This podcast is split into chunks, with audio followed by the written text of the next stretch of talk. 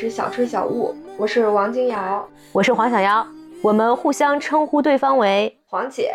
王姐。王姐最近在看什么新闻？我最近在看的新闻，就感觉比较的沉重吧。嗯，一个是吴谢宇前段时间被注射死刑，哦，他是被注射的死刑是吗？应该是已经死了吗？是的。天哪，我只是看到热搜上有，但我还没点开看。还有一个事情就是那个美国程序员把自己老婆哦杀死的那个新闻，我也一直有在关注，感觉非常的惊诧又痛心。是，我觉得这个新闻一出，现在网上不有一个词儿叫“智性恋”吗？崇尚智性恋的人心都凉了。就真的是觉得非常的惊奇又非常的意外。就你说怎么会那样呢？那个男生的履历就是一个非常非常典型的老中最优秀的男性的那种成功模板，上的成都七中对吧？然后上的清华，然后又去美国，然后又在加州工作。对，所以现在这个案子出来之后，小红书上不是有人讨论说这个人的简历都是相亲时候的最高配了，哦，对对对，结果 却出了这种问题。就这个新闻出了之后，我爸给我发微信说：“哦你是不是结婚都行，啊，爸爸妈妈只希望你健康平安。给吓着了。是我最近一直在看直播，我不知道大家有没有听说过叫刘思义，”听说过？你听说过是吧？他还是挺红的，他是那个北大毕业的，学新闻的嘛？哦，他是学新闻的，我都不知道他是学新闻是的，新闻学院的。嗯，但他的路线跟这个清华男好像有点差别哈。他是一直以这个小镇青年自居嘛，他是那个绵阳中学的，那也是很好的高中呀。是是是。但是另外一个和成都七中是他们俩都是四川的，都是四川的，但是他是四川的两种路线的高中。天呐，哦，是的，是不是成都其实就是更偏素质教育？对有点像人大附。对，绵阳中学更偏高考工厂。哦，嗯了解。然后我就看刘思义最近在搞他们的那个群享的年会，然后他要卖他的一个叫什么课，赋能超级个体成长的什么课，一个课是二九九九。然后我其实看了这个蛮感人的，为什么呢？不该觉得挺贵吗？一来是很多这个清北的创业者啊，往往是带有一些很光鲜亮丽的标签嘛，嗯，但是刘思义他就是完全把他这个标签全部拿掉，恨不得踩在脚下，就是告诉大家，我虽然是个北大毕业的，但是我现在把我的长衫脱下，踩到泥里了。他是那样的一个姿态。第二呢，就是他的那个直播啊，播了大概有十个小时、八个小时。他自己一个人披着一个超人的红色战袍，在台上嗷嗷了十个小时，真的是撕心裂肺。我看他后来那个复盘啊，说他准备了什么按摩师，还有什么各种肉菜，补充好能量再冲上来，再嗷嗷卖。最后他那个结果其实是有点惊人的，卖了四百多份儿，四百多份儿，我就浅浅的给他算了一下，一份二九九九，三千嘛，嗯，一二十万，十几万。不是十几万一百九十万。哦，一百九十万这个数字吧，你说对于咱们普通人来讲，肯定很大了很大了，一天能挣一百九十万。但是对于他这个声量啊、他简直是把自己弄成罗胖跨年演讲那个架势了，嗯，再加上他的那个嗷嗷的那个劲儿哈，掏心掏肺，掏心掏肺那劲儿，还有就是他也养着团队嘛，对啊，不是他自己一个人。我们现在在小红书上看这种造富神话看久了之后，你看到一百九十万，好像就觉得挺少的。对这个数字，他是觉得多还是少？他那个标题说的是我只卖了一百九十万，但内容是我骄傲，我卖了一百九十万。我觉得很感人哎。这个播的整套打法给我的印象就是两点。嗯第一点，我觉得他脸皮特别厚，嗯就你想一个清北本科毕业的人，他的同学可能现在都在互联网大厂做 P 七了，嗯，要不然就是在体制内也过着非常体面且上升通道很清晰的这种生活，很有盼头。嗯要不然在一些投行啊，也赚着七位数的钱。但是呢，他把自己放在了一个所有人都可以去评判的位置上，我就觉得他的脸皮很厚，嗯心理素质很好，这是我对他的第一个印象。第二个印象，我觉得是这个人太拼了。就你想，我们在这儿录播课，我们说话说两个小时，我觉得很累很累。嗯嗯，是很容易掏空。我上课上两个小时我就不行。对，但嗯是他几乎是没有断点的，注意力高度集中的讲十个小时，这只是我们看到的十个小时。那你想在前期筹备的时候，在他写稿子、做计划，包括他要给他的员工开动员会的时候，包括活动之后他要如何复盘，如何跟这些付费用户交互，他都是要喊的。嗯，因为这个公司，说实话是靠他一个人撑着的。是如果他一个人倒了，这个公司其实剩下的人都是零，只有他这个一非常坚挺的立在那儿，且非常的有活力，非常在状态，他们的数字才有可能一直往上涨。所以我觉得真的很不容易。对我也特别感动。我跟王姐聊到这两个新闻的时候，我们觉得这两个新闻有一种来自不同方向的典型性，好像到了今天这个节点，对于过往舆论上崇拜的学霸偶像或者是这种文化偶像，到了一种要重新用一套新的眼光去评价和判断的节点。我有点懂你的意思，但又不是特别懂。你看，我们聊到的第一个清华南沙七案，对吧？其实叫什么？陈立人。这样的人过往他是有一套评价模板的，大家对他是有一个眼光的。嗯但是你看，我们好像因为这件事情心里咯噔了一下，对吧？然后你对于刘思义这种人过往吧，我说实话，我就觉得，那你这不是消费母校吗？不太体面吧，对吧？嗯刘思义在学校肯定也没好好学习，对吧？嗯然后呢，现在去卖这些什么赋能的这些课，我过往其实是这样的一个评价体系啊。但我现在再重新看刘思义的时候，我只有俩字儿，就是佩服。人家是真的能够撸起袖子加油干。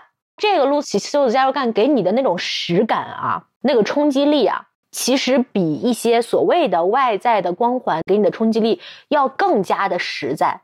过去的一年里啊，大家都喜欢讲一句话，就是动不动对这个祛魅了，动不动又对那个祛魅了。这个世界是个草台班子嘛，没错。嗯放在整个二零二三年，我们去看一个个的人哈、你方唱罢我登场，草台班子都快被踩塌了。，对我就特别想要跟王姐来聊一聊，嗯，我们这些年爱过的、旁观过的、八卦过的 八卦过的学霸、学霸网红、网红偶像们，英，感觉很有的里闪过了 N 个人名呢。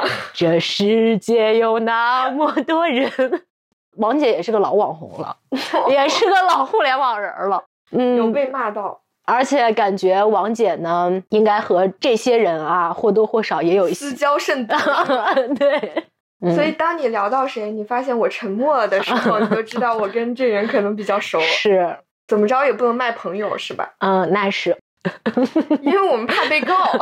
对，我们就嘴动消音。要聊这个话题，就不能说从二零二三聊起，得再往前挖一挖。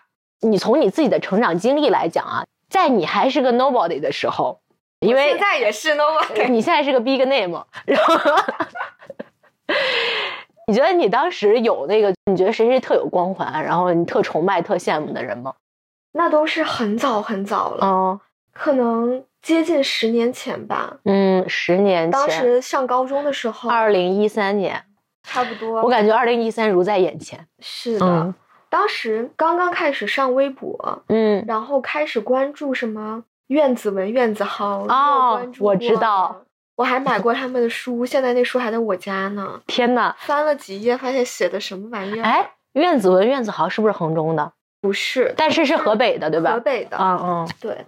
但是听说他们高考移民，高考是在天津考的哦，搞哦，了一个套利嘛，地理套利嘛。哦，然后后来我都上大学了，你有没嗯。有看过一个古早的答题类综艺节目？一站到《底，站到底我们江苏卫视的，你们江苏卫视的，当时我记不清是哪年了，但是大概是我上大学之后有一个名校争霸赛，嗯就是找了清华、北大、复旦、交大，还有嗯什么哈佛、斯坦福。啊，我有印象，我有印象，我好像当时是放暑假在家，就跟我爸一起看。嗯然后我爸说：“哎，你要是也考上了这些学校，说不定你也在那里面。嗯，我就有这么个印象。大一结束之后，我们班就有两个同学上了。除了上江苏卫视那个一站到底，还有一个节目也是答题的，因为他们当时寒暑假的时候就会去我们学校选人。我们军训的时候，我们学院戏文呢就有几个女孩成立了一个女子唱跳组合，叫海洛因。然后他们就听起来这名儿就超不过二十岁。对，然后他们就在我们的军训上大放异彩。我当时其实对他们就是颇为观望，因为那是几个非常美丽的女孩儿，学戏剧的嘛，就感觉自己还没有摸清大学的门儿呢，人家已经在大学开始搞唱跳了。后来上节目的就是海洛因中的两个女孩儿和他们的男朋友，就现是在是不是早分了？早分了，早分了。对，相当于两对儿学霸 CP 上那个节目，我印象特别深刻的是，其中有一个女孩的男朋友是个肌肉男，是我们学校健身社的社长啊，那个肌肉特别大。然后在那个节目里秀恩爱呢，他是抱着那个女孩，公主抱抱上去的。上过一站到底的还有我一个学长，那个学长跟我是老乡，他叫刘老板，他也是我们学校一名人儿啊、是个曲艺名人，打快板儿，然后又爱唱戏，国学又好。他后来还上过中国诗词大会，啊、是一个通才一。个通才，有点胖胖的。他跟我私交甚笃。他上一站到底的时候，我还特别高兴。放假回家跟我妈说：“你看，我跟他特别熟，人家上电视。我当时也是这样。我回家就跟我爸说：“哎，他是我朋友。对”嗯，然后我爸说：“是吗？”啊、然后我妈还说：“那你不跟人家谈谈恋爱？”当然，还有一个就是现在炙手可热的大明星，嗯，也是我们学校的，哦，就是普叉叉。刚刚就想说这个名字。对他就是完完全全靠《一站到底》这个节目打开了知名度，因为我印象中他应该是连上了 N 期，都一直是当场的冠军，就守擂守擂守擂。然后因为他长得也挺帅，他在我们学校好像是街舞社的，又帅又学霸又有小才艺，对他上《一站到底》之前就上过有一个节目叫《天才之道》，你听过吗？听说过。嗯，好像没那么火。他好像是之前就参加过《天才之道》，后来从《天才知道》过渡到这个节目的天才知道毕业了，升入一站到底。对，然后当时他就巨红，我当时是话剧社的，他们那个街舞社就跟我们一起在大活排练。我们去排话剧的时候，我就像一个打酱油的人，你知道吗？默默的从他们跳街舞的旁边经过，瞟两眼，然后就这样飘过啊。那他是真人就很帅吗在学校里肯定是很帅的啦，？OK，但是学校里也并不会像现在互联网上声量那么大的去对他评价。比如说他在那跳街舞，其实除了我在旁边默默打酱油、瞥两眼经过之外，大家没有太大的反应。可能我们那学校就是太嚼得菜根做得大事，成不学会力学蹲行了。明白。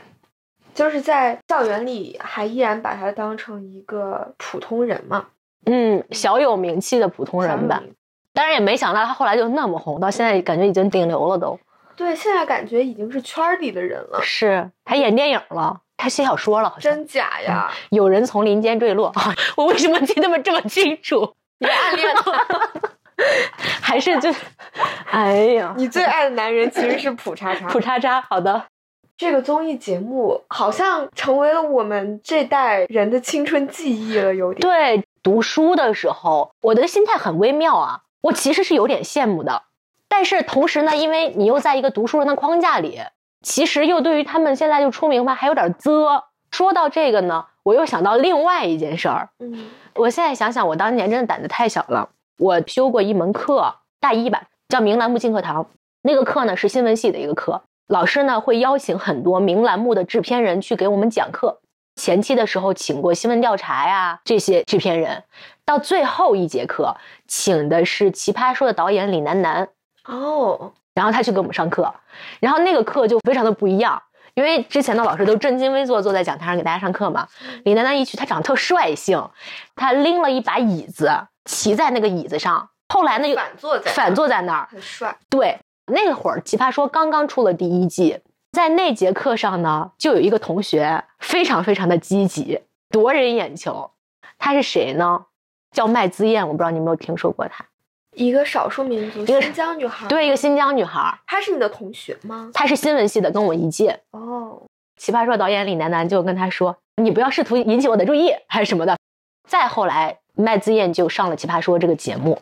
然后就红了，做体育主持人了，相当于是通过自己主动争取来的一个机会，变成了自己的跳板，走向了更高更远的地方。肯定算是，当然人家肯定是有很多实力的。那当然，嗯，但是在那节课上，我就感觉我像一个在观望和眺望的人，因为我那会儿呢也一肚子意见想要发表，我觉得我是一个非常适合上奇葩说的人，但那会儿你知道吗？还怯怯的。就看到这样的一个从幕后走向台前的一整个旅程，他的对。但是你其实很适合这个节目呀，你如果上奇葩说的话，就是詹青云了。我是每年每年都这么觉得啦，直到我鼓起勇气觉得要去报名参加海选的时候，这个节目就停掉了。所以有的时候，人生最重要的可能是那个 timing。呃，是错过了那个机会，可能你也没有当时的那个心劲儿了，然后那个机会可能也就自然的消失了。嗯，以及一个开悟的时间节点吧。啊，放在现在，你说啥节目咱不参加呀？或者我觉得参不参加都行。对，都行。嗯，它只是一个你的通道、一个途径的区别而已。我不参加这个节目，我也能找到其他的舞台。是。但是在当时的时候，你看到一个这样的从幕后走向台前的轨迹，你恨不得拍烂大腿，心想说：“我当时为啥不在那个课上跳嗖嗖的引起李楠楠的注意呢？”有道理，嗯，就我上大学的时候，一站到底也有人找我哦，但我觉得我算个什么东西呢？我能上人家的节目？对呀，但是这种心态很害人。你是什么东西？你是 Big Name 王姐，但那个时候我感觉还是会隐隐为低学历感到自卑的。嗯，就是觉得人家是清华北大，我是什么？外交学院咋了？四个字儿嘛。但人家是大学，你是学院。那你也考分很高呢，但是感觉还是不一样嘛。特别是我也是想上清华北大的，但咱是一个落榜的人，嗯，你就天然的感觉我跟他们之间有一个那种结界在，你就觉得我好像还不适合，或者说我不那么配得。嗯，上大一的时候有一句话特流行，叫“考败来难”。对，这个话很多什么“考败来这”，大家心里都有一颗很不甘的，嗯，落败的。虎落平阳的哎，这这个东西太害人了。你说都这么多年了，今年在下辉子那个视频里面，感觉他们班所有的人都是考败来差系列。我觉得这就是一个会到死的心理创伤吧。有一件很神奇的事情，你知道我是从小到大一直觉得自己要上北大的人吗？谁不是呢？对，但是呢，我其实只在高中的时候去过一次北大。嗯，我来北京工作五年了。嗯，我连北大西门都没去过。也不是说我故意不去，就是已经也有点无所谓了。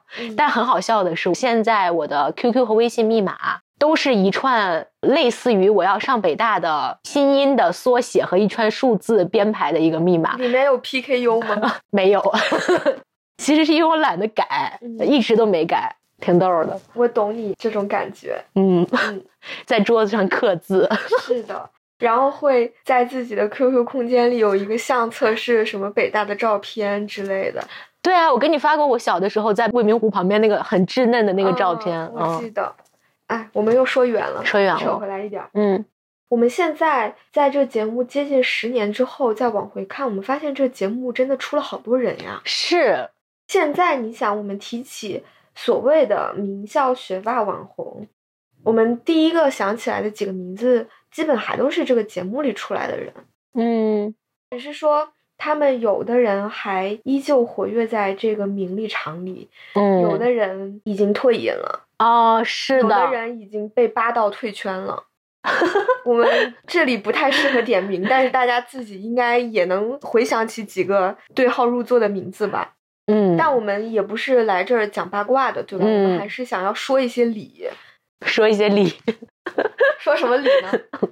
因为你看《一站到底》这个节目，它是一个通识类的答题节目。其实它并不需要你去做大量的观点论述啊，或者是那种极为艰深的知识输出啊，不是，它就是一个高中文综填空题。没错，嗯，然后还要比一下你的手速。是的，所以说这个节目它最好看的点在哪儿呢？我觉得最好看的是前面的报菜名环节。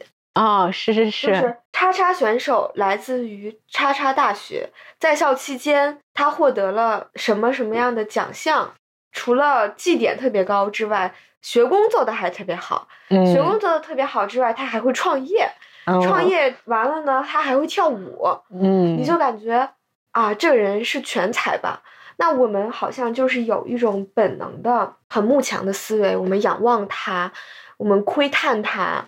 我们在很年轻的时候想要成为他，因此，那你对他的这种关注蔓延到了节目播出之后，我们就很自然的想要 follow 他的社交平台，我们就会关注他的微博，看看他在过着什么样的生活。但你想想，我们在关注他什么呢？你感觉这些人也没有写出来什么厉害的东西啊？他们的社交平台的内容还是。今天在清华北大的食堂吃饭，在图书馆上自习，然后跟谁谁谈恋爱了，跟谁谁分手了。除此之外呢？我突然想起来，我去年约会的那个人，他也上过一站到底。是的，但是他 他的人生已经 今世不同以往。他上了，他还没有火。对我专门去看了他上的那一期。你真的是爱的很深啊！倒也没有，我是感到了一种极大的荒谬。就是你想，如果是我十八九岁的时候看到这样的一个人，我肯定爱疯了。就是一个有光环的人。对，但你现在看到这个人站在你面前，那已经完全是另外一番人生境遇，有一种唏嘘的。对啊。包括啊，不是有一个女孩报脱口秀大会那个谁？杨波，那女孩厦大的大三，很小，二十岁，爱杨波，就觉得大家怎么吃的越来越不好了，嗯，是都不挑了。一个男人长个嘴，会说两句那种很不好笑的段子，就可以被崇拜了。当男人真好呀。对，所以其实还是节目这些媒介给这些人加了一层滤镜，滤镜显得他就水涨船高了，好像他就有优先择偶权了一样。但其实是啥呢？没有这个节目呢，你也什么都不是，哎，什么都不是。就是很多女孩可能会觉得，我跟一个有点名气的人谈恋爱，我就可以站在他名气的光辉之下了。可是这和你有什么关系？是的。我们特别特别小，就是整个人的力量非常非常小的时候，你想成为什么样的人？你的想法是先去贴近这些偶像嘛？然后呢，因为他们给我们呈现了一个我可以成为的那种范式，所以是把自己对于理想世界和理想自我的一些寄托放在这些人身上，然后你去爱他们。但是你爱到最后，你就发现说他是是他的，你自己是那才是你的。就是你一开始以为这个人是真强，后来发现。他自己就是草台班子，嗯，就是你慕谁的墙都不如慕你自己的强，嗯，因为你自己清楚你变强的过程，你也知道你的这个强它是一个怎样的分量，这个是做不得假的。但是别人在你面前展示出来的那个强，它可能是被一些电视宣传的力量所放大了，也有可能是这个人本身就是很会包装。很会编造、很会自我经营的一个人，在我们涉世未深的时候，就很容易被骗到。是，所以长大的好处就是，你在看到一个有点吓唬人的人的时候，你可以往近看一看，哪些部分是他靠了一些势能放大器，哪一部分是他自己。当然，我们对这个并没有太多的评价。我觉得善于利用杠杆也是一个很厉害的特质。当然，但是长大呢，就是你有了一种给别人脱水的能力了。嗯，你就知道你现在看到他是膨胀后的那个他，你就知道他的最真实的状态是什么样的。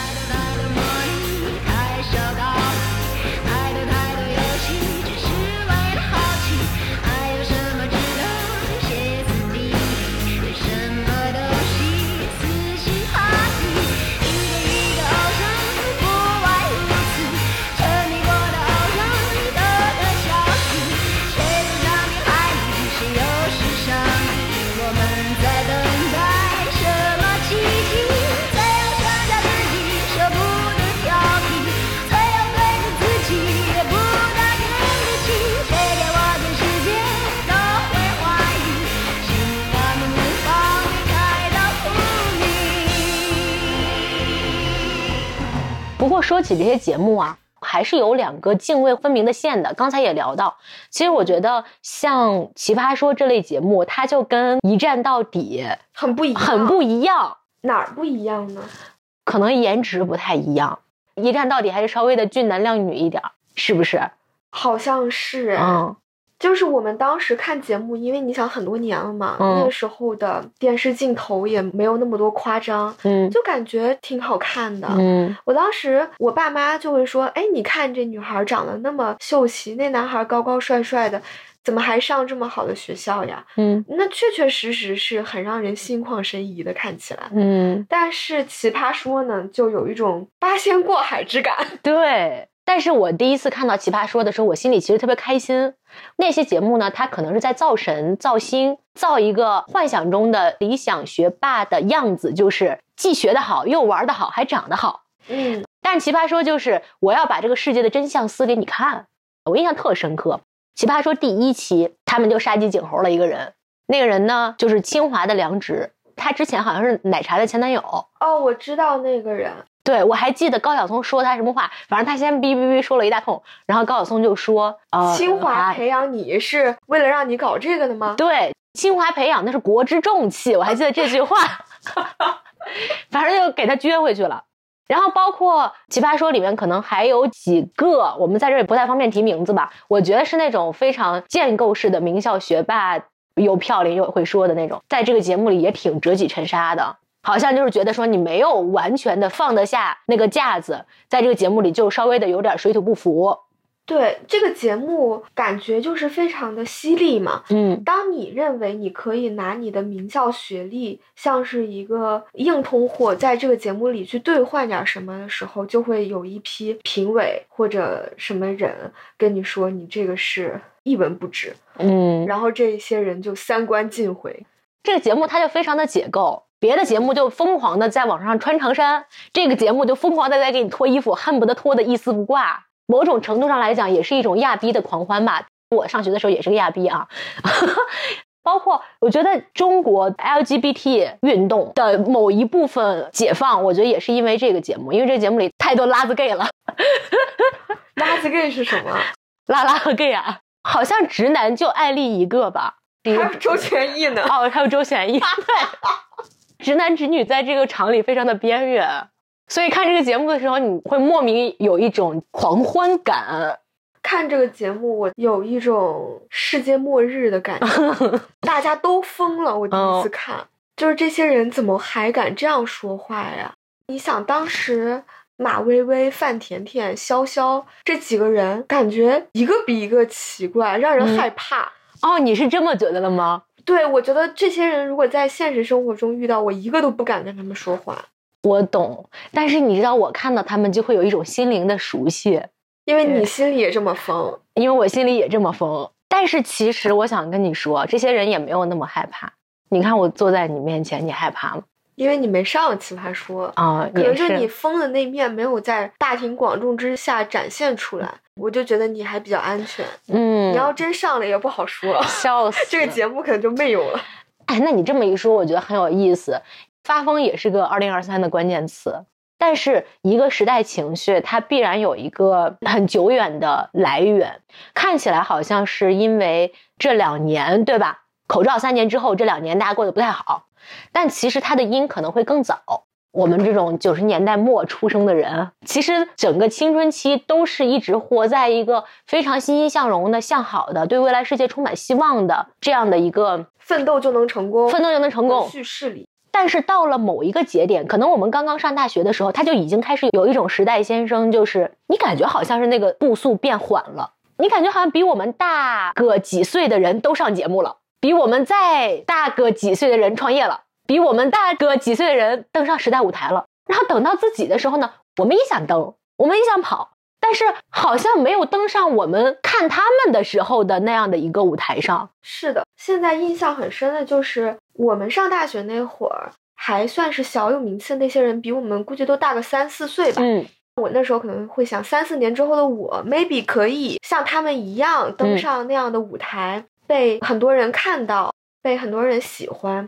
可是呢，三四年之后，我到了当时的他们的那个年纪，发现那些舞台没了，嗯，那我们登哪儿去呢？还可以登后面的新节目恋综。我一直觉得王姐很适合上恋综，这样心动的信号。但是因为你可能一直就是也不单身，缺乏一些上恋综的机会，是不？主要是没人请我，会吗？我感觉恋综的那些导演都可着互联网上的 KOL 发私信呢。是他们还没发现我吧，反正就是没给我发过。我其实也一直在心里默默等待着呢，只是一直没等到。我感觉这些知识综艺过了之后，后面的一波，就是恋爱综艺和求职综艺。对，就接了这个名校学霸的接力棒。你这样说，是的，现在大家嗯都不喜欢看人答题了，哦喜欢看人找工作，喜欢看人处对象。这个恋综和求职综艺啊，特别有意思，它能够捕捉人一些非常微妙的情绪。你看这些人很厉害，对吧？那他这么谈恋爱什么样呢？哎，他们谈恋爱有的时候也很没劲。也很没劲，有的也很惨啊，有的也很二。我觉得这些节目拍摄的初衷肯定是想让人感受到这些名校学霸精英们更丰富的切面。嗯，可是你发现他们有更丰富的切面了吗？我觉得他们在选人上就没有冲着丰富去选。我觉得他们挺没劲的。因为我有一个好朋友，我认为他是一个这个时代最有意思的人之一。嗯，他呢就曾经去面试过江苏卫视《闪闪发光的我们》，在面试轮就被刷了。我当时就心想说：“你们这导演组傻吗？哎，你知道吗？他们那些上完节目那些人，微博的粉丝也没有他的零头多。那说明那些选角的导演本来就没有想找丰富的、真正有趣的人。他们在选人的时候，就是奔着你的简历，或者就是奔着你的脸去找的。所以我一直有一种感觉，刚刚说到这儿了，就是后面的这些求职综艺、恋爱综艺和之前的答题综艺是换汤而不换药。他们最关注的还是你是哪儿毕业的，你长得咋样呢？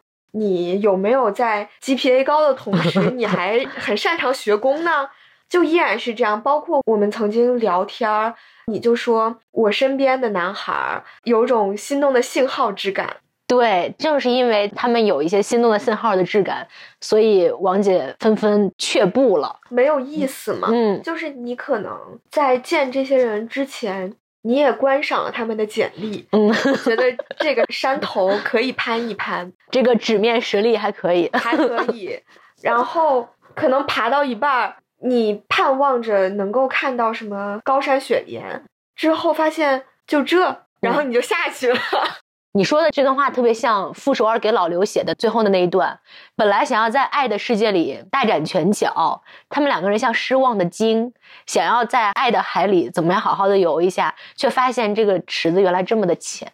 是这种感觉，就是原来你考那么高的分数，你长得那么帅，你赚那么多的钱，但你依然是那么乏善可陈的一个人。嗯，确实是心动的信号之感，就是我们被那种粉紫色的滤镜包围着，在宽敞明亮的小屋里 待小着，屋里，在宽敞明亮的小屋的屋里厨房修罗场里，辗转 腾挪，发现每个人都面目很模糊。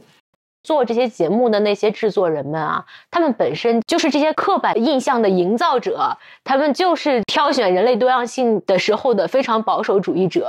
他们也不在意去挖掘出什么样的人，一些有嚼头的人，他们就是为了做那个节目嘛，对吧？或者是他们知道这些女孩们也不喜欢看很丰富、很立体的人，他们只是想找一个糖来磕一磕，我就造出这个糖。那你说一个人或者一段关系要怎么样才丰富、才有嚼头呢？它一定不会只是甜的。是，可是如果有苦、有酸、有掉眼泪的时候，甚至说有对骂的时候，那可能屏幕前的人觉得我的生活已经够惨了，我还要看你们。哎，你这么说起来，我就在脑海里迅速的过了几季《心动的信号》，我没有一个觉得真的很爱的男嘉宾。我现在想起来这些我看过的恋爱综艺，我一个人都记不起来了。不管是找朋友还是找对象，我还是很希望听到或者是看到有一个人真真切切论述一下他人之为人的不一样到底在哪里。我没有在这个节目里看到一点点，就是没有那种剖白心迹的瞬间。可能也有，因为你看现在恋爱综艺，它也会着意设置一些这种小环节，像我们现在在录播课一样，就是灯暗暗的，嗯两个人坐的挺近的，嗯指望着他们能够说出一些让人很感动、很细腻、打动人心的话，可是就是说不出来呀。这难道是这个机制设置的问题吗？本身就是很陌生的人，你也没有什么生活的交互，你们就是为了谈恋爱而谈的恋爱。嗯，我们就四个男的，四个女的，反正你就找吧。你你哪怕再不满意，你也得从这四个男的里找一个人去爱一爱。啊，那现在假如说让我们打开思路，你给心动的信号当选角导演，你希望里面设置什么样的男嘉宾？我希望设置一个快乐小狗，嗯，设置一个为自己的事业枕戈待旦的那种卷王。但是这样说，感觉又变得很脸谱化。我在这个节目里没有见到一个真马斯克，也没有见到一个真文男。我们的生活里有很多真马斯克和真文男，真文男，我感觉这种节目是不是为了避免争议，而把那种非常极致、很有棱角的人都筛出去了呢？嗯，有可能，有可能。或者你换个角度说，真文男会不会知道自己上恋综之后很不受欢迎？他还敢上吗？不见得不受欢迎。他可能觉得自己会很受欢迎。我就这么说吧，我就从来没有看到恋综里有一个人表达能力非常好，就说出一些他对于爱情真真切切的见解。比如说李雪琴肯定是很有才华了，李雪琴上很多节目都很精彩，她会经常在自己这样看月亮的时候，突然蹦出一首现代诗来，蹦出一首现代诗而且。写的极美。我们从来没有在恋综里见到过这种人，哎，但这种人也不少啊。这个事情很有意思，就是我们在建立一段关系的综艺里见不到很美好的叙述，可是，在《再见爱人》这种要解离一段关系的综艺里，却总是能看到非常美、非常深入、非常细腻的这种感受，是为什么呢？是哎，看《再见爱人》，我就真的看得声泪俱下。对，但嗯我们在和一个人快要建立，就是两个人都有意思，或者我单恋嗯的时候，我觉得我是最有创造力的。我觉得我对一些美好和情绪的感知是很敏锐的。那为什么在这种同类的状态的综艺里，却是那么的没嚼头呢？我觉得这和人的安全感有关系。我大胆开麦啊，现代人在恋爱初期啊，可能多数人都是处在一种我带着一个人设，你带着一个人设，我们由远走近嘛。然后在这个过程中呢，试试探探，欲拒还迎，那个人设啊，先退一点儿。刚退一点儿，感觉有点危险，立刻就把那个衣服再穿上。所以他其实是戴着假面跳舞。我就觉得心动的信号特别像一个假面舞会。没错，就是两个装在套子里的人试图相互拥抱。对，第一集大家上来就要说我是什么工作，我是哪儿毕业的，不是第一期不能讲，一般第一期不都是彻彻底底的双盲吗？就大家啊对对对只看脸。对对对，看就在，那尬聊，我不知道这设置是干啥呢？可能是觉得我们不能先以这个条件来论成败啊，是是是，可是你会发现，当大家的条件展露之后，场上的这个状态会有一个大翻转。你会发现，那种学历最高的、事业做得最好的。猜测出家庭条件会比较好，比如说，如果你是英美本科，大概率就是家庭条件比较好哈。如果你是那种陆本、嗯或者清北复交本之外的，嗯好像就更加的矮化一点了。嗯，然后，如果你是普普通通上班的，就感觉你也变丑了。你要是自己创业开公司的，或者你是一个有强大持续造血能力的大网红，你就很厉害。它像一个狩猎游戏。我不到最后，其实你也猜不清我的底牌是什么。哪怕这个节目全录完，后面不是还有塌房的吗？但到了离婚综艺就不一样了，这俩人熟的要死，都过了那么多年日子了，嗯还装啥装呀，嗯对吧？所以人和人的那种最美妙的情感，不管是快乐的还是忧伤的，往往是在最真实的情况下才能够迸发出来吧。是的，可是现在的人都很恐惧真实，好嗯，悲伤。我觉得恐惧真实也是因为没有安全感。我不能说这要怪这一套名校叙事啊，是这一切的叙事。比如说，我们谈恋爱的时候要看颜值、身材、长相，有这个东西在这儿放着，那你谁也绕不过。我觉得嗯还有一点是，现在这个社会里，大家越来越真实的感受到，哪怕你是这个评判体系中的顶流，依然没有人能够许诺给你一个成功的生活。你曾经唯一试图抓住的东西也没用了，那大家嗯就觉得真实就意味着残忍。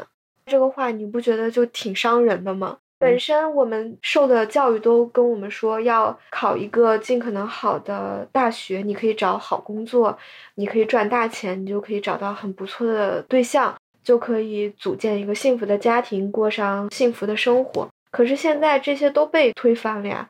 我们先不说现在考上很好的大学有多难，嗯，哪怕你考上了，又怎么样呢？对，那些当年高考最好的人，他们现在过得还好吗？过得不好呀，这不就是在下灰子？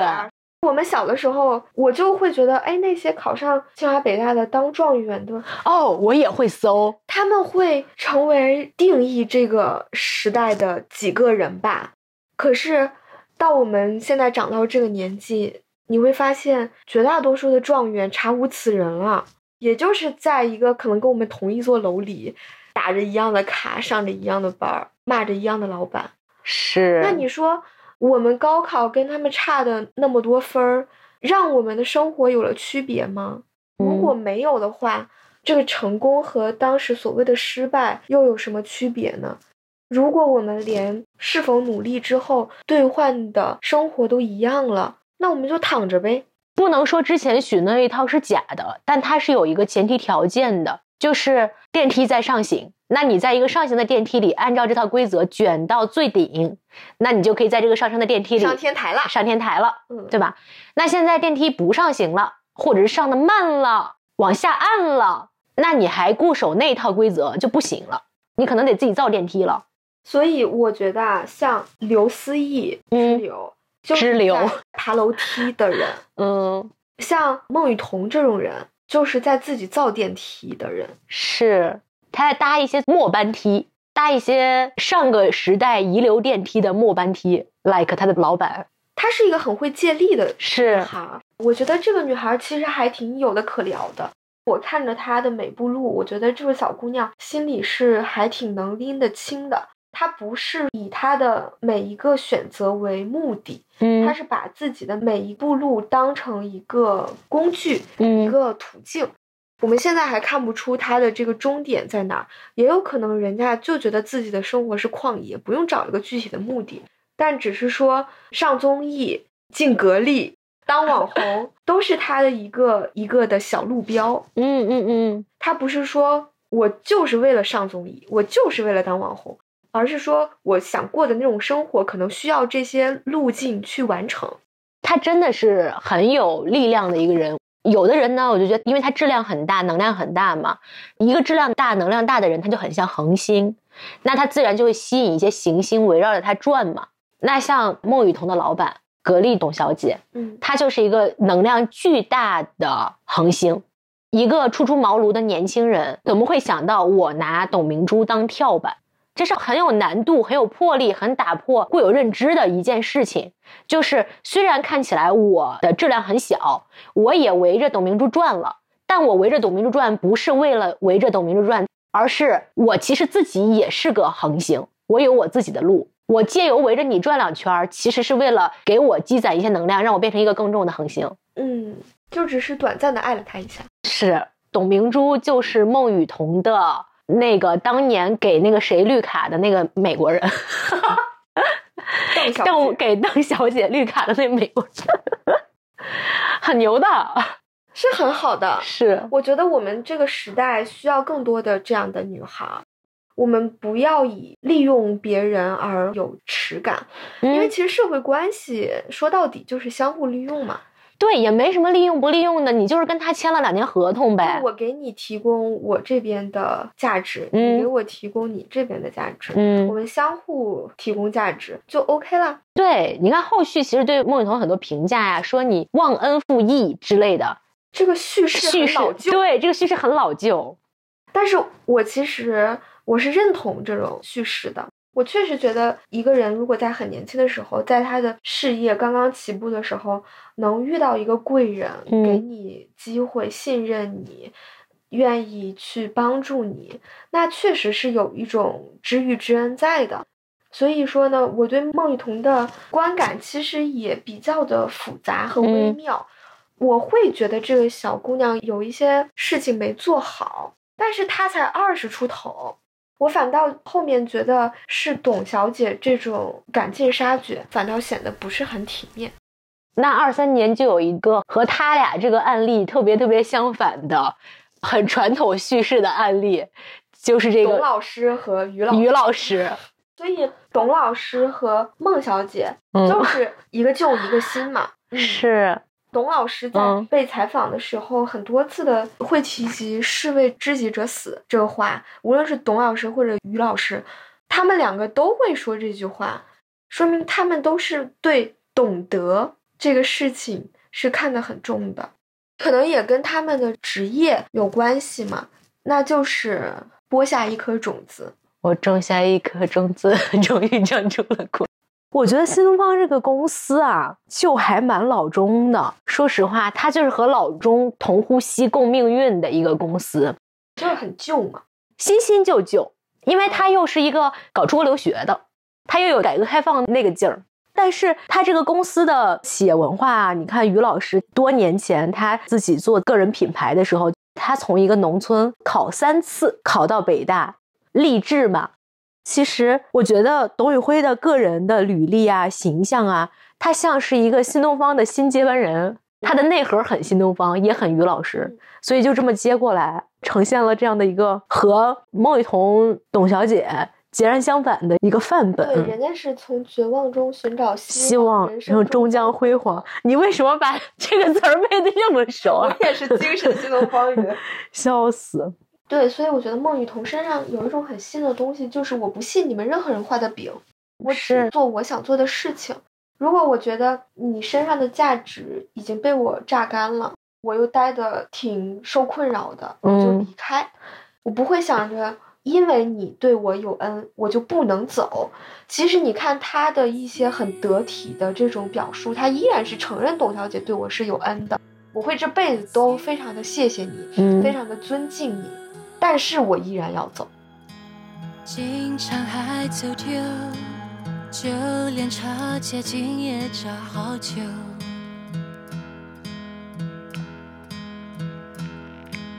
绕几圈以后，才懂路的哪里有出口。有时候话一切你始终我想停留，可是又想起我更想追求的自由。就算迷路天才，迷糊看不明白路牌，也不等谁安排。做最想做的女孩，在生命的擂台，真实存在。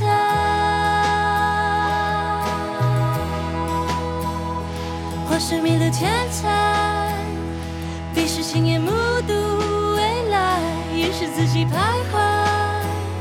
才是我想做的女孩，我这迷路天才。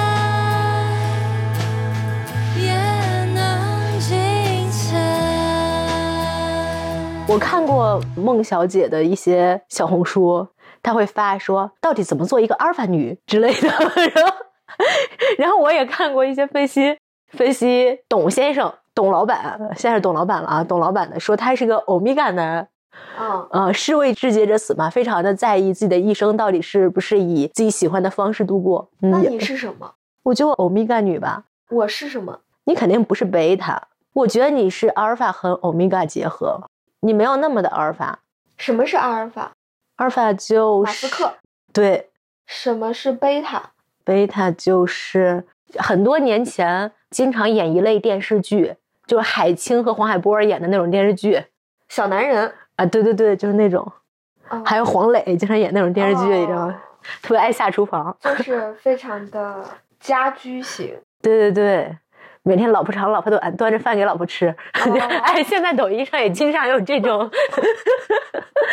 这种给老婆做了饭，老婆不爱吃，然后那老公在呜呜的哭，就是这种。什么东西啊？我怎么没刷到过这种？我经常刷到这种。那什么是欧米伽呢？Omega 就是我呀，就是比较属灵的那种，不是很在乎世俗意义上的成就，只在乎自己的一生是否值得。我跟你说几个典型的我认为的欧米伽我觉得秦昊就很欧米伽就伊能静老公就很就 Omega，、是哈林也很欧米伽。哦，了解了，就是内心很强大、很自成体系的人。我自己瞎讲的啊，我不知道人家是怎么定义的，我就会觉得说，如果一个人他是非常的希望向这个世界掠夺更多的东西，撬动更多的东西，那个东西甚至是超出自己本身能力能力之外的，我觉得这种人就相对来说比较阿尔法，比较 aggressive。然后贝塔，我就感觉他一直在让渡，一直在让渡。我通过自我剥削来希望这个世界多投给我一些关注和爱，一些空间。嗯嗯、我觉得这个就有点贝塔。我觉得欧米伽就是我不希望被剥削，我也不希望剥削剥削别人，我就希望我自己待着。创造自己的价值。对，我觉得董宇辉非常的欧米伽。我觉得阿尔法和欧米伽的共性是都是在创造，也都是很上进的那种人吧。但是区别可能是在于，阿尔法要的那个点是外界的认可，是社会价值的增长。也许，当然人家肯定也有自己内在的认可。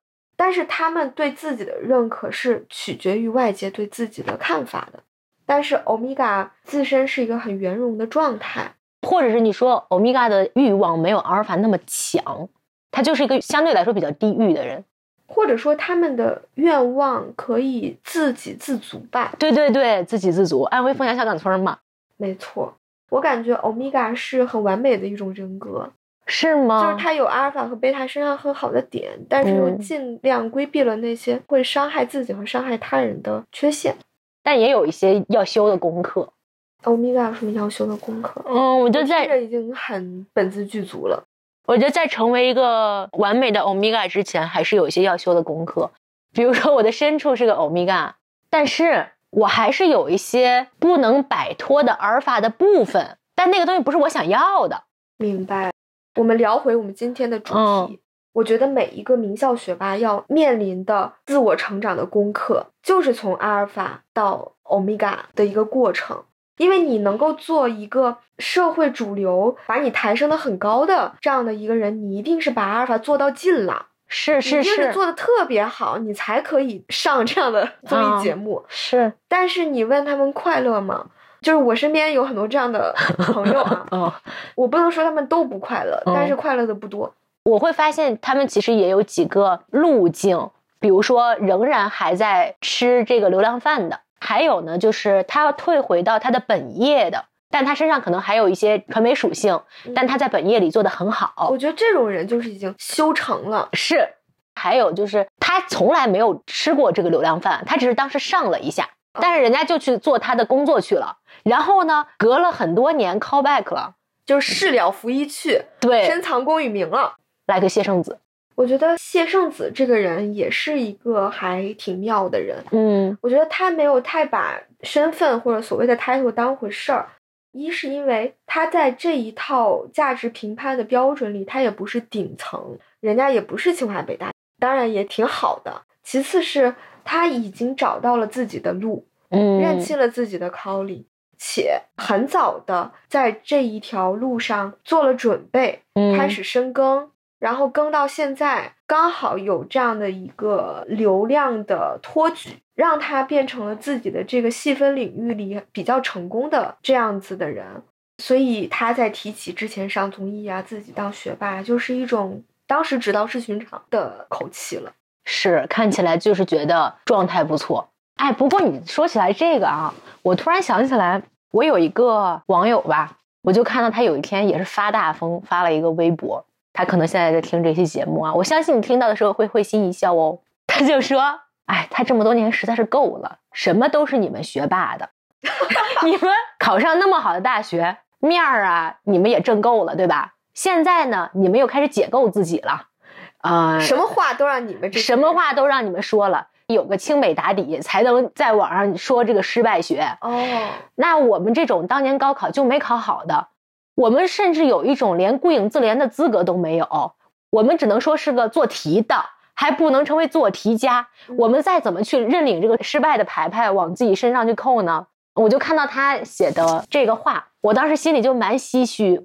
就是我们到底要怎么样安放自己在这个世界的位置，尤其是面临着这个世界各种各样的叙事建构的、解构的。但你总感觉，不管是建构和解构，怎么话语权都在你们嘴里呢？我觉得是的。现在这个社会呢，就是一个强者通吃的社会，嗯连强者的失败都有更多人看，好残忍啊！所以我自己就会有一个欧米伽的梦想。是什么？我说起来也有点羞耻，就是我从之前做播客开始，到后面做微博呢，我不是经常有那种听友群、粉丝群吗？嗯我就一直在那些群里做去中心化改革。用巴老师的话，就是在我们的群里实现宗教改革。因为我有一个很深的印象，就是那些群刚刚开始建立的时候，很多新进去的网友啊，一看到里面有几个 KOL，我就在里面疯叫，你知道吗？啊，是你本人，终于跟你一个群了，我就会有一种说我是谁呀，我哪位呀？然后呢，我就孜孜不倦的在里面自我暴露，说自己的缺点，天天胡说八道，你知道吧？然后捧人，我就看谁挺有意思，我就捧。到现在，我们的大群小群吧，我自己觉得啊，基本上完成了这个去中心化的过程。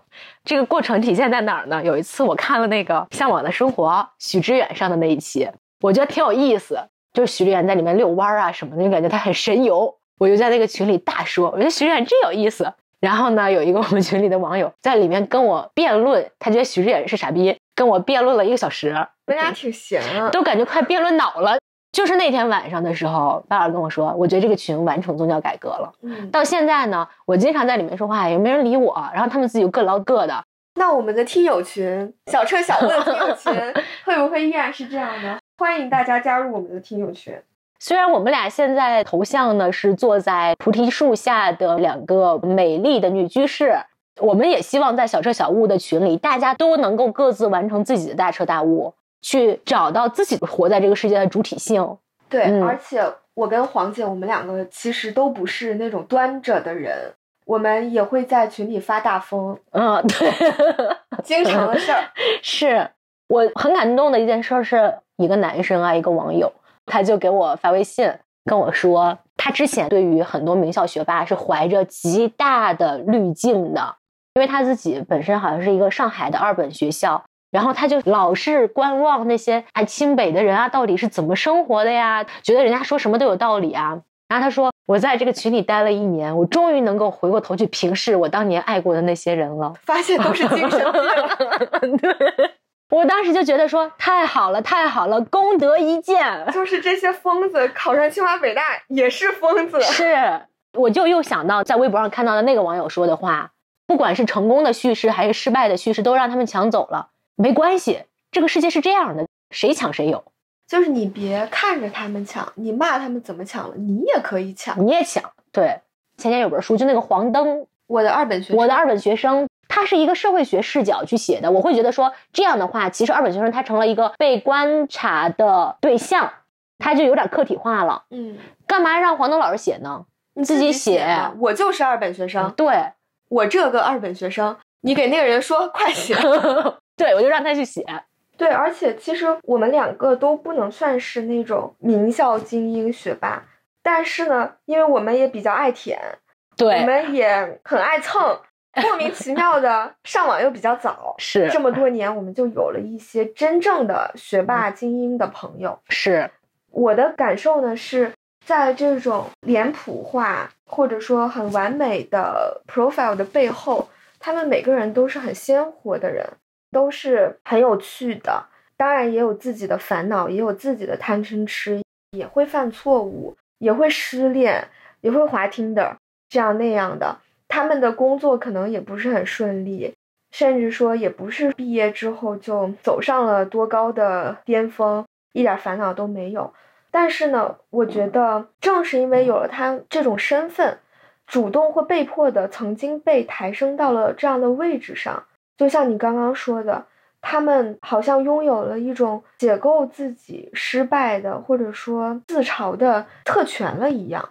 我会觉得，在我蹭的过程中吧，其实真真正正成为好朋友的，还是真心换真心，也并不是大家拿着 title 去社交，甚至在这个过程中也有绝交了的。所以，真真正正回到人和人的交往上，还是最基本的。你这个人到底是不是真善美？我们三观是不是合？也就是这点东西。对，我觉得我们在很小的时候，确实会被一些很浅表的、可以写在简历上的东西唬住。那是因为我们太年轻了，我们走的路还太少了，我们没有那么多的生活经验去判断这个人是不是我这个族类的，所以我们可能会想，成功就代表着好。但是我们现在真的是这样吗？也不一定，就像你刚刚说的，到最后可以和我们建立很深度关系的，可以和我们聊很开心、很长的天儿的人，还是我们的同类。所谓的名校学霸、精英这种范式，它背后肯定代表着你身上有一些好的东西，不然你也不会考那么高的分儿。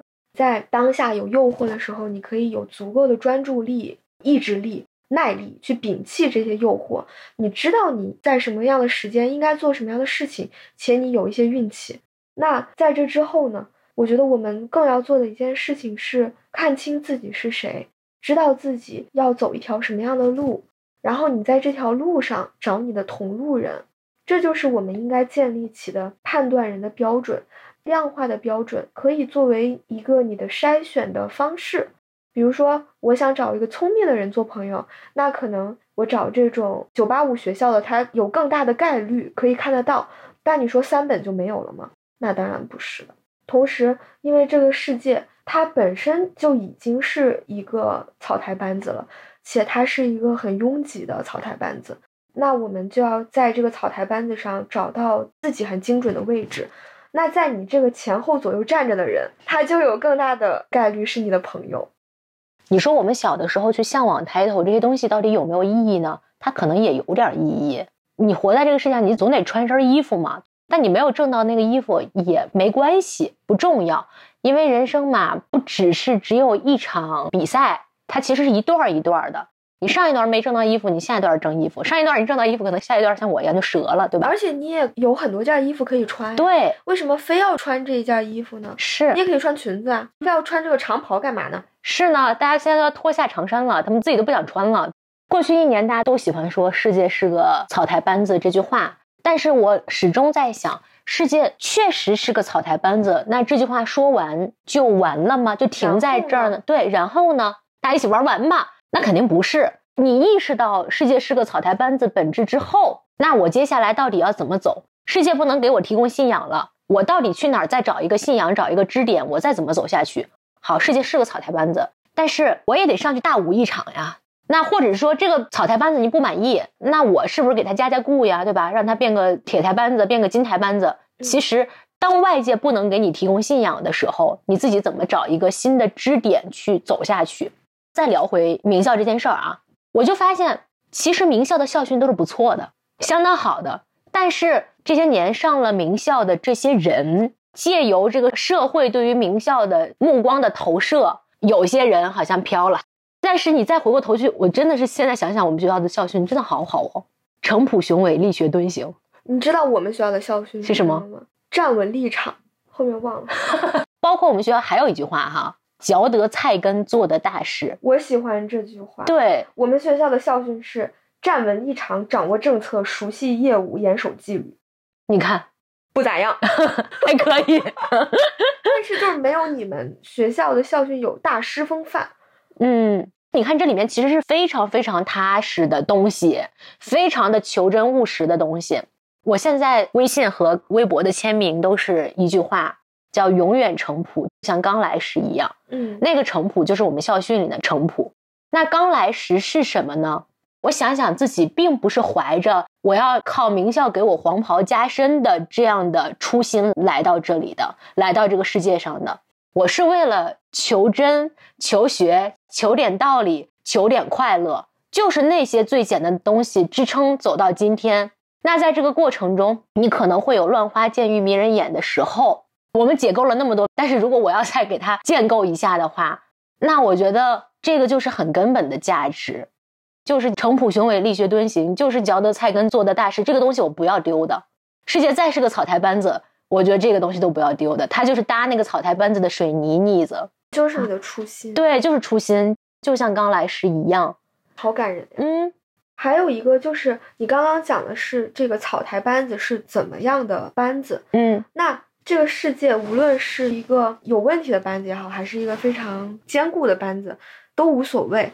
但是你要在这个舞台上站在哪儿呢？你是要做一个站在台下看他们在那狂魔乱舞的人呢，还是说我要自己站在台上去演一个戏？那你要演这个戏，我是要当配角，还是要当主角呢？哪怕这个世界就是一个草台班子，OK，那你想不想当这草台班子的台柱子呢？能不能让别人觉得，哪怕这个地方就是一个草台班子，但是你一上来办上了，大家都稳当了，觉得这个事儿成了。你能不能成为这样的一个人呢？无论你是哪毕业的，完全没有问题啊！我也觉得，这就是每个人个人的宗教改革。我觉得，就像你刚刚说的。祛魅是有必要的，它是我们某个阶段成长的象征。可是祛魅再往后呢？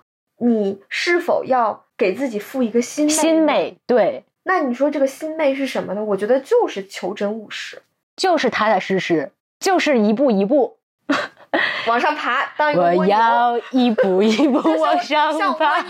对，我们的新信仰啊，就建这个新信仰啊。对，所以当你自己把你的这一套。宗教改革完成了之后，你会觉得我如果是上了很好的学校走到这里，那是应该的，因为你的校训早已把你要长成的样子写到那里了，你只是成功的走到了这儿罢了。如果你是一个非名校的，你是一个二本三本，人家校训说不定也挺好听的嘛，肯定也挺好听，但只是说你走到了同样的位置上，你可能比那种精英们走了更长的路。你更了不起，当然，对，所以我觉得啊，从这个角度上来说，这个时代还依然有它很公平的地方在，就它没有挡着你成为更好的你自己。是，今天我跟黄姐聊了很多听起来跟名校学霸没什么关系，但其实很有关系的事情。可是我们最终的这个落点还是回到了个人的成长和思考上。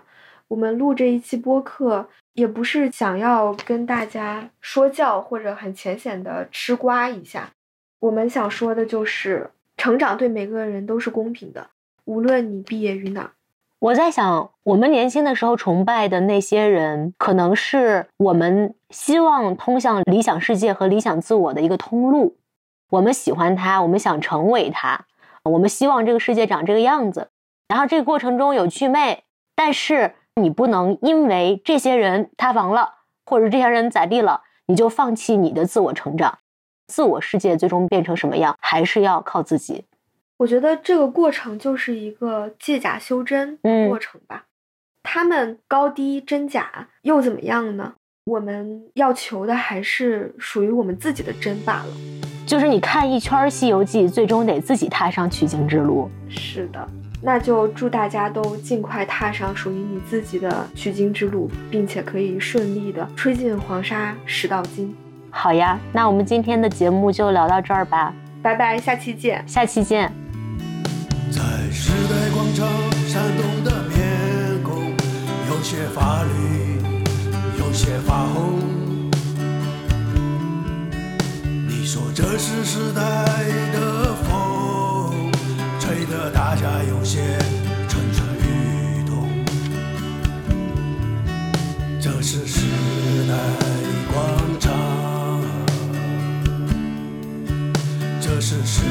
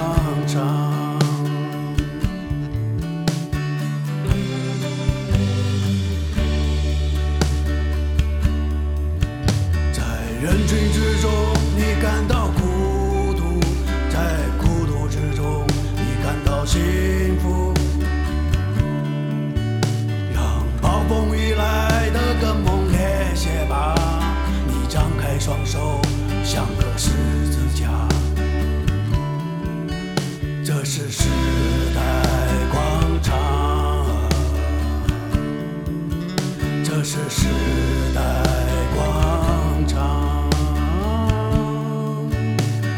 人来人往